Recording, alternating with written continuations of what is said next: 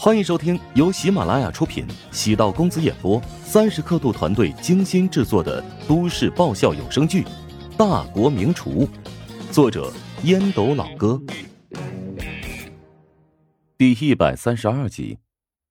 在陶南方心中，宋恒德的定位是乔治，呃，或者说是陶如雪的磨刀石。宋恒德如果一旦表现出靠近乔治，陶南方将会对他架空。他太了解陶南方了，也知道现在自己应该如何做才是正确的行为。务必让自己成为磨刀石，在给继承人施加压力的同时，也要讲究尺度，不能太过分。如此，陶南方会让宋恒德会有一个不错的归宿，至少不会卸磨杀驴，赶尽杀绝。宋恒德现在也是有苦说不出啊。他能够成为一人之下，万人之上，哪能看不清楚局势的好恶呢？只能说，职场如戏，全靠演技。陶南方答应乔治，可以从参赛高级厨师当中挑选人手，前往网红食堂，然后安排人给了乔治一份名单，五百多人的名单，想要挑选出合适的人，宛如大海捞针。乔治灵机一动。为何不给郑泽打个电话呢？作为主要的评审之一，郑泽对这些人应该有自己的判断。郑泽见乔治主动给自己打电话，心情自然不错。听明来意之后，微微沉吟：“嗯，我给你推荐一个不错的人选，他叫沈贤。第二轮呢，位列二十名开外，他的实力应该在前十。”既然是前十，为什么被淘汰呢？郑泽总不能直言沈贤被淘汰是因为丑剧，尴尬的咳嗽一声。呃，具体原因呢，我就不告诉你了啊。但我可以保证，你得到了他呀，就如同是刘备得到了凤雏。啊，谢谢你了。哈哈哈哈哈哈。不用跟我这么客气。他欣赏乔治，打心底里愿意帮助乔治。郑泽的性格，乔治也是摸得很清楚的。对不认可的人保持距离，对欣赏的人无微不至。乔治呢，恰好是后者。与郑泽结交，是乔治参加内选赛最大的收获之一。乔治从五百多份资料中翻到了沈贤，上面贴着一张照片。只觉得他面部比较模糊，倒也没有太过在意，便将自己的需求以短信形式发送给丈母娘。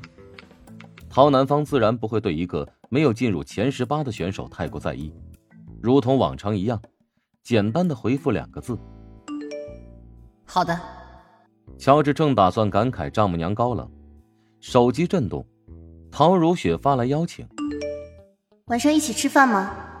乔治正准备打算回复“好啊，晚上回家我做给你吃”，陶如雪又发来一条信息：“我们去吃火锅，一家很有名的火锅店，特别正宗。”乔治苦笑，言简意赅：“好啊，晚上我来接你。”陶如雪借着年假休息几天之后，如今已经前往省电视台到岗，节目还在筹备期，最近在做准备工作。经常忙得很晚才回家，神龙见首不见尾。行。虽然陶如雪仅回复了一个字，但让人振奋。乔治是个厨师，他和其他人一样都喜欢美食，对火锅却不太感冒。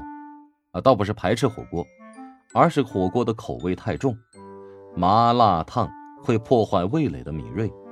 对厨师而言，味觉很重要。在制作一道菜时，不仅要靠经验，还得靠味觉来调味调香。如果味觉变得麻木，对厨师而言将是一场灾难。在很多电视剧和电影当中，经常会有这么一个剧情：某个为酒楼工作十多年的老厨师，因为味觉退化，尝不出酸甜苦辣，不得不离职。普通人看了这个剧情，只会觉得对老厨师惋惜。但对厨师而言，这是极度残忍的。对厨师来说，可以剥夺听觉或者视觉，但是绝对不能剥夺味觉。抵达省电视台的停车场，乔治发现极光在其中显得很平庸。他打开车载音响，放了一会儿音乐，便看见陶如雪左顾右盼的张望，似乎在寻找他所在的地方。正准备下车，陶如雪停住脚步，身后一个男人拍了一下她的肩膀。陶如雪被吓了一跳，等看清楚，是台里一名著名的综艺主持人，礼貌性的跟他攀谈起来。乔治尽管知道陶如雪跟那个男人只是偶遇，内心还是火气往上冒。乔治也没想到，自己的占有欲会这么强烈，看到陶如雪跟别的男人在一起，总会觉得不适，主要是因为陶如雪太漂亮，任何男人娶到这样的媳妇儿。都会有面子，同时也特别没有安全感。乔治觉得自己的心态不对，但难以控制。尽管狗一样的韩冰销声匿迹了，但他总还是有种随时会被戴绿帽子的危机感。乔治有时候真想找个心理医生咨询一下，自己是不是得了什么呃这个受迫害妄想症。其实，恋爱中的男女大部分都是如此。患得患失，没有足够的安全感，因为情感的不确定，所以才存在一种似有似无的美好。当真的彼此感情稳定，反而会失去那种放手即逝的不舍。陶如雪终于跟那个主持人寒暄完，两人分开。陶如雪终于看到停在角落里的白色路虎，拉开车门，抱怨道：“怎么把车停那么远啊？”怕让你同事笑话呀？谁会笑话你？陶如雪听出乔治语气带刺，错愕的望着乔治。男人要足够自信，否则谁也没法让你挺直脊梁。不是，谁不自信了？如果我停的醒目一点，岂不是会打扰你和那个男同事？乔治索性打开车窗透透气。天冷，打了个寒噤。陶如雪沉默，突然嫣然一笑。难怪你说话阴阳怪气的，是吃醋了吗？是啊，我吃醋了。我看到你和任何男人说话，我我都觉得特别生气。谁让你这么漂亮？谁让是个男人都想朝你身上扑？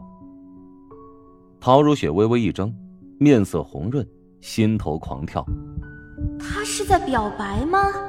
哪有人这样表白的？把我说的像个荡妇似的。刚才那个同事是台里的前辈，他主动跟我说话，我总不能视若不见吧？如果你不喜欢我这样，那我以后就谁都不搭理。好啊。乔治表情僵硬的低声说道。两人默契的对视一眼，突然笑出声，这架掐的还真是莫名其妙，没来由，但是甜蜜。进入那家评价不错的火锅店。打开门的一刹那，扑面而来的暖气，能给人带来冬日里需要的温暖。这便是火锅在天南海北都能盛行的最大原因。浓香四溢的火锅底料，混合着各类食材的香气，让人有些期待。陶如雪从服务员手中拿过菜单，开始点菜。除了肉类之外，还点了很多蔬菜。乔治没有提醒他少点一些，即使节约属性没有消失，但在当下这个时刻不能表露出来。当然，乔治最终还是没能忍住。等服务员离开之后，乔治抱怨：“你点了那么多，我们两个人能吃完吗？”吃火锅一定要有那种被各种食材包裹的感觉，吃不吃得完那重要吗？哼，我果然得努力赚钱啊！不然可养活不了你。